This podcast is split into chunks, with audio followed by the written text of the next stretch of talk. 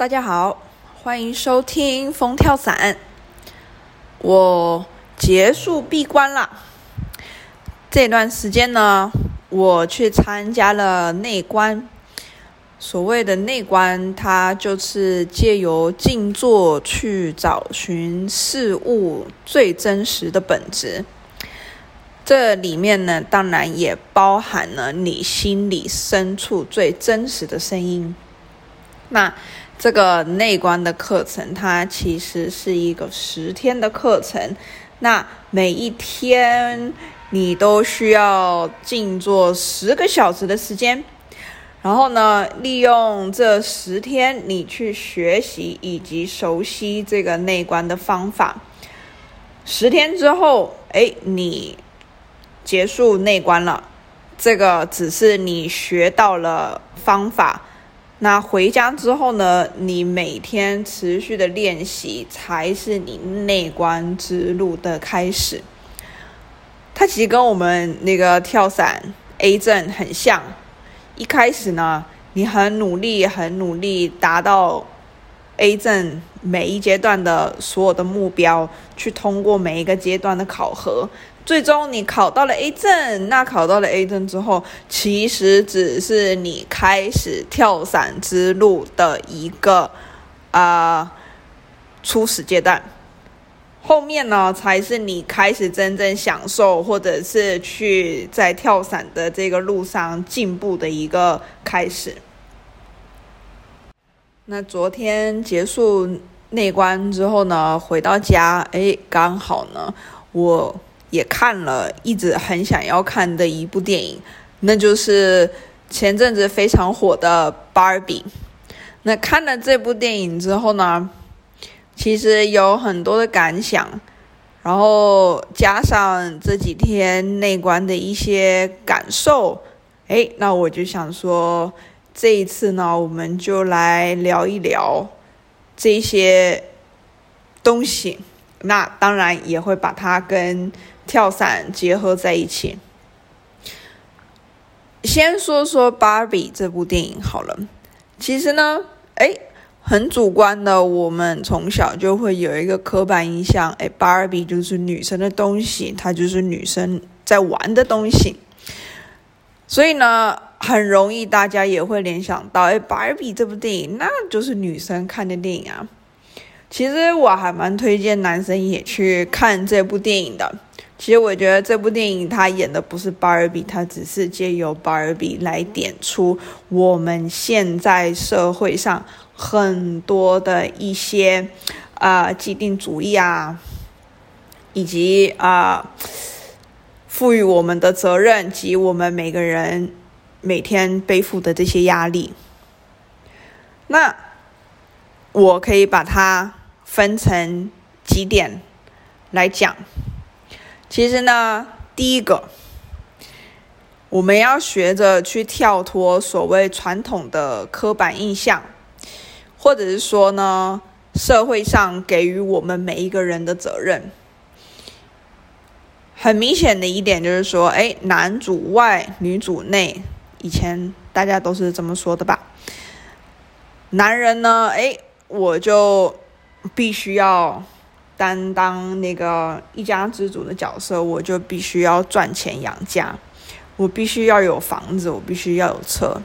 那女生呢，我就得当一位娴熟的女性，在家持家呀，打扫、煮饭、照顾小孩，就很像电影里面当那个芭比呢，一个经典的芭比跟那个怪人的芭比说：“哎。”当每一个人提到经典的 Barbie，哦，那就是我。Think of a typical Barbie，that's me。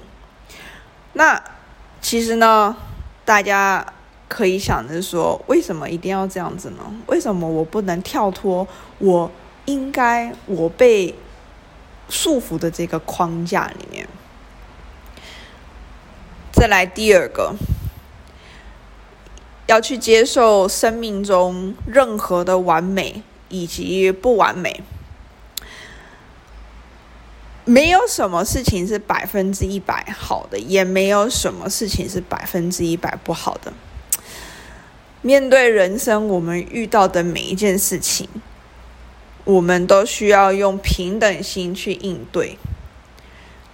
世事无常，什么叫平等心呢？平等心的意思其实就是说，哎，我不去贪求，我也不去憎恨。那对于我喜欢的事情，我不会一直期待它一直持续，一直持续。那对于我不喜欢的事情，我也不会想要它马上就去结束。举个例子来说。情绪，这有情绪呢是非常非常正常的一件事情。只要你是一个人，你就会有情绪。那情绪有好啊，有不好。无论好的、不好的，其实都没有关系。你只要平等心去应对。有情绪是非常正常的。你只要保有觉知，你知道哦，我现在很高兴，或者是我现在。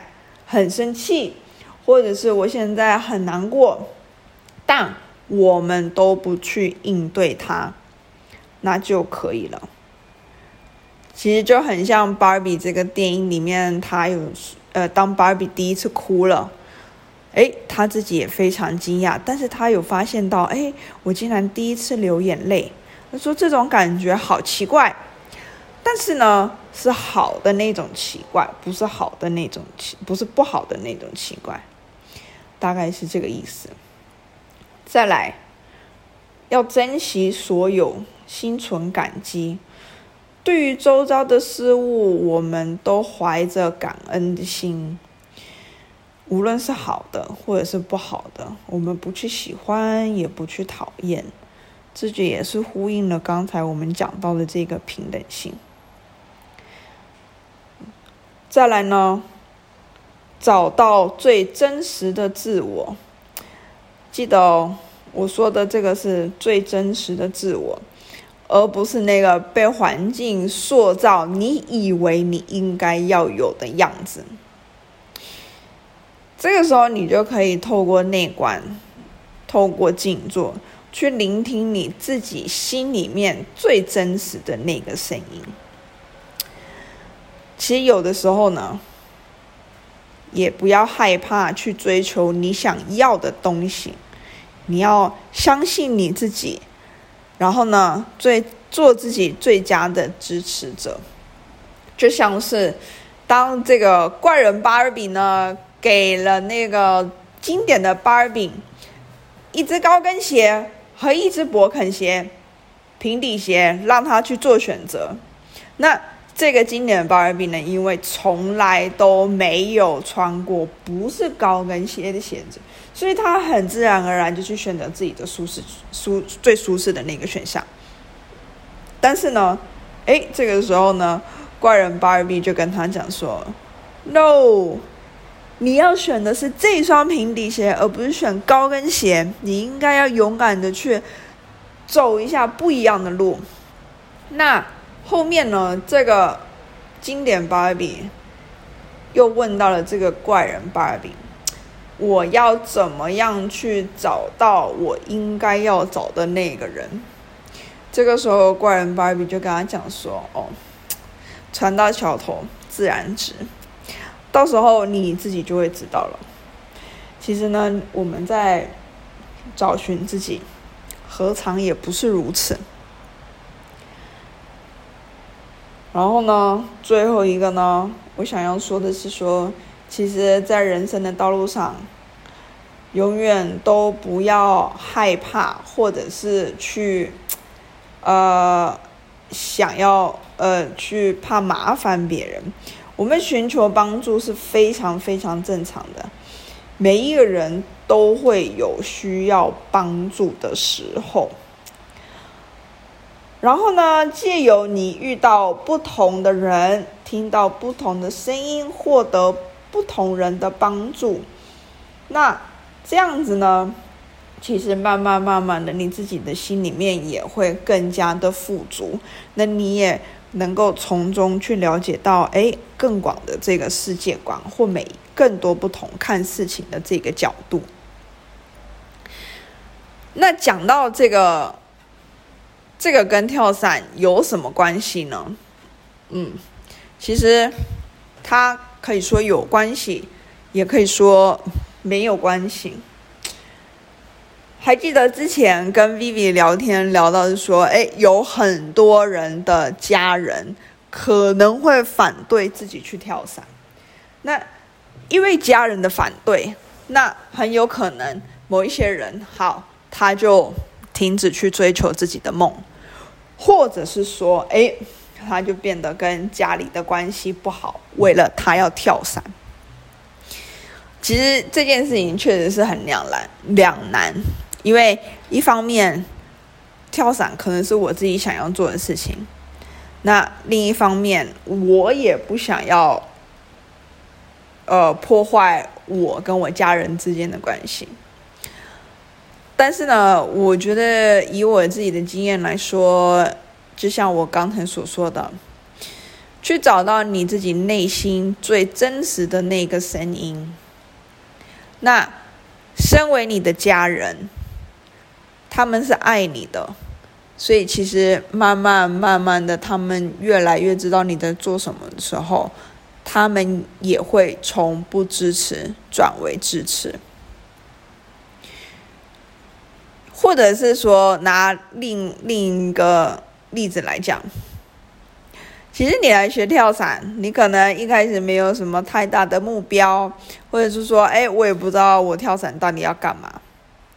那也没有关系，我可以，我们可以什么东西都去尝试一下，但其实你也不用刻意要从众哦，因为现在大家都在玩 tracking，所以呢，我理当也要喜欢 tracking，我也要来玩 tracking，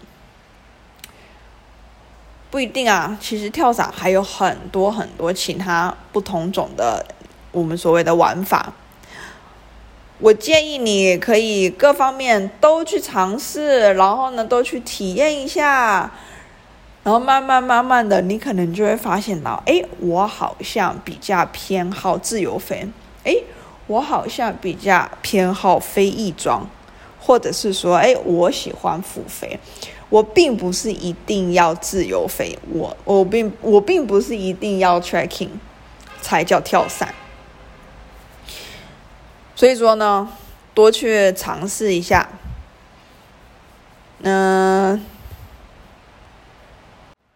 再来，我想要来聊一聊先前跟 Vivi 也有讲到的、聊到的一个小话题。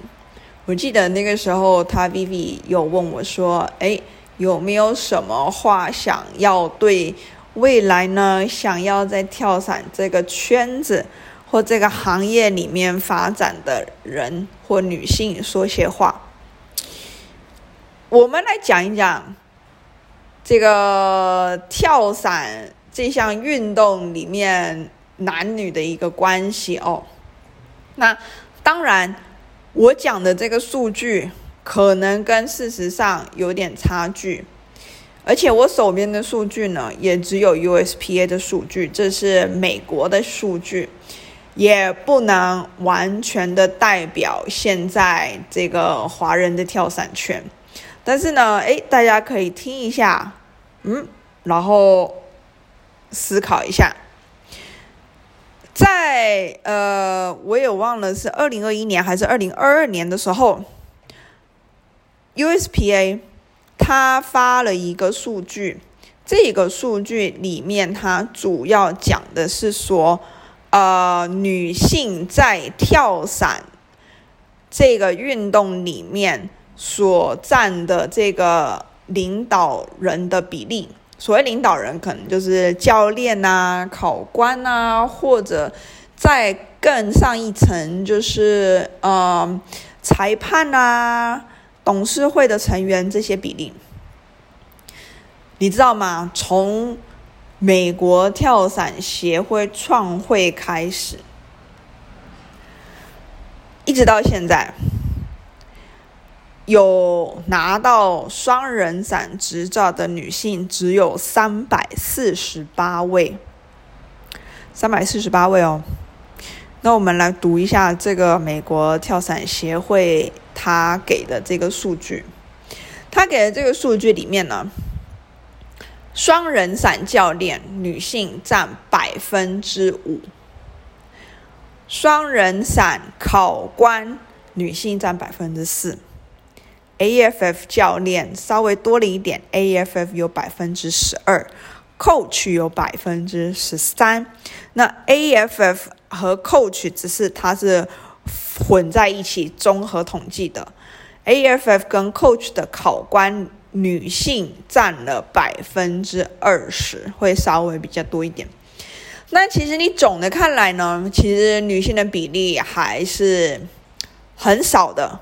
其他像那个董事会成员跟那个裁判，这个我就不不说明。我就先不说了，我们就只讲一下现在跟我们比较有关系的这个教练跟考官的这些角色。其实你看一看，最多的这个 AFF 和 Coach 考官，他其实也只占了百分之二十。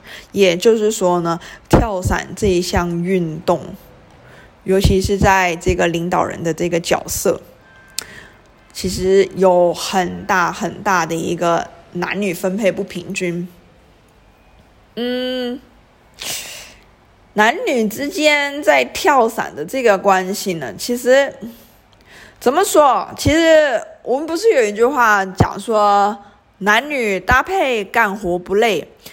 其实我觉得这句话讲的非常非常有道理，因为男性跟女性本来就有自己因为性别所先天有的。好，而不是我不能讲好跟不好，优点跟缺点，就是我们有自己擅长的地方，我们也有自己不擅长的地方。所以呢，呃，怎么讲？其实呢，在跳伞的这个行业里面，它还是非常的男性主义，还是非常非常重。可能你时不时你就会听到说，哦，因为我是男的，所以我就。什么事情我都要做，因为我是男的，所以在我是男教练，所以再重的客户我都一定可以带。那或者是说，哦，因为你女生啊，可能哦，你怎么当跳伞教练？你怎么能够负得了这么重的这些负荷？你常常在无意之间，你都会听到有关这样子的字语。无论是在教练之间，甚或者是客户之间，其实呢，我觉得在客户之间还可以，嗯，怎么说？可能还可以体谅一点，但其实我觉得，即使你是客，你是乘客，你只是游客，或者是你只是学员。你也不应该去因为一个教练的性别而去评判他的能力。每一个教练通过的考核其实都一样的。当我们在考教练的时候，并没有因为你是男教练或者是女教练，你的考核项目就不一样。所以我觉得这个其实不应该要有这样子的偏见。那尤其又是在教练之间，我觉得教练之间再有这样子的偏见，那我就觉得有一点啊过分了，或者是甚至说瞧不起人。不管是男性还是女性，每一个人他都有自己擅长的地方跟不擅长的地方。那我们只要。保持在我们擅长的领域，我们不做自己能力以外的事情。哎，其实呢，我们跳伞的安全都是能够保证的。那这样子来说，其实它也没有所谓性别的差别。再来，就像我早先说的，其实男性跟女性，我们有自己先天性别上的一些优势跟劣势。所以呢，我觉得还是回到那句话，男女搭配干活不累。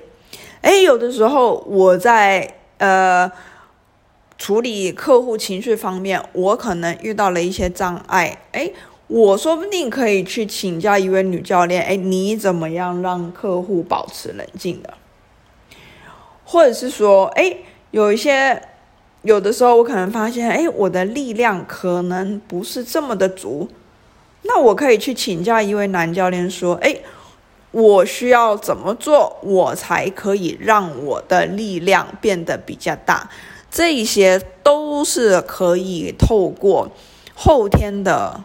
一个训练以及练习来变得更好的，它其实并没有所谓的哦，因为我是女性，我的力量就应该比较小哦，因为我是男性，所以我应该就是要很 man，什么事情都哦我可以做啊，没关系啊。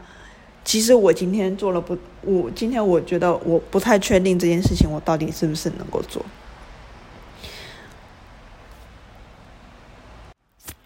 讲到这里，其实呢，我想要说的就是说，每一个人呢，我们真的是在每天生活当中，被这个社会呢所带给我们的这个我们这个角色所需要扮演的这些责任跟压力，其实常常会让人很快要喘不过气来了。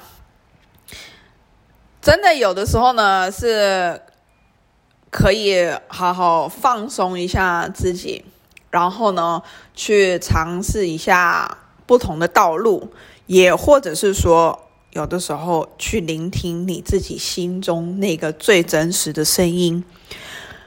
你想要往哪里走？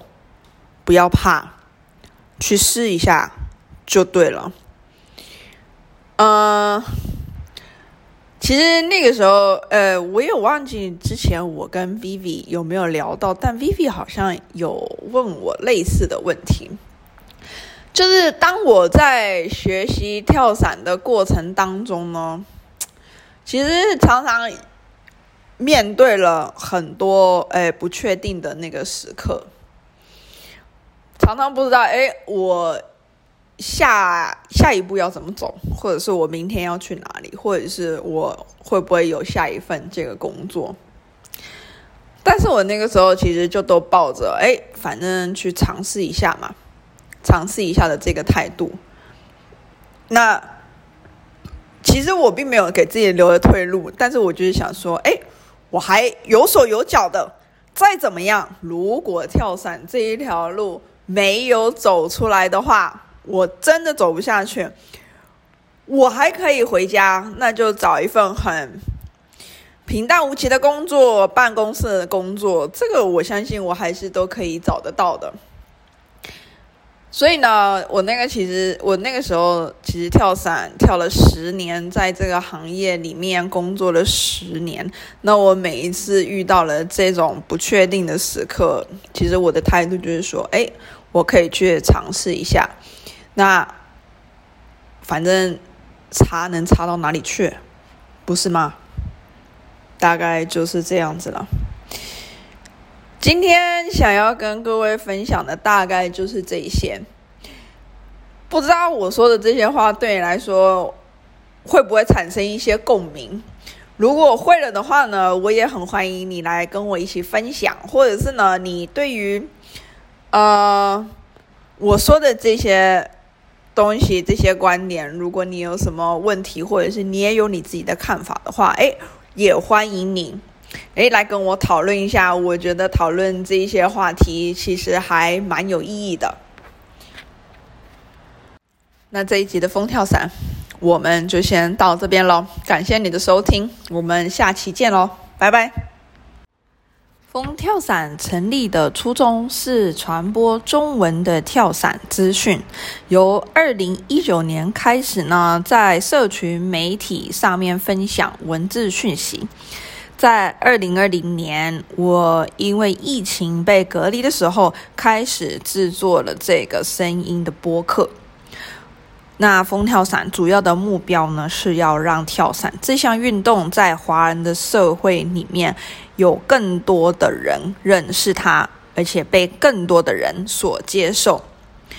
如果你也认同我的观点，或是呢曾经在我的文字或声音上受惠，都欢迎你留言或者是写信给我，让我认识你哦。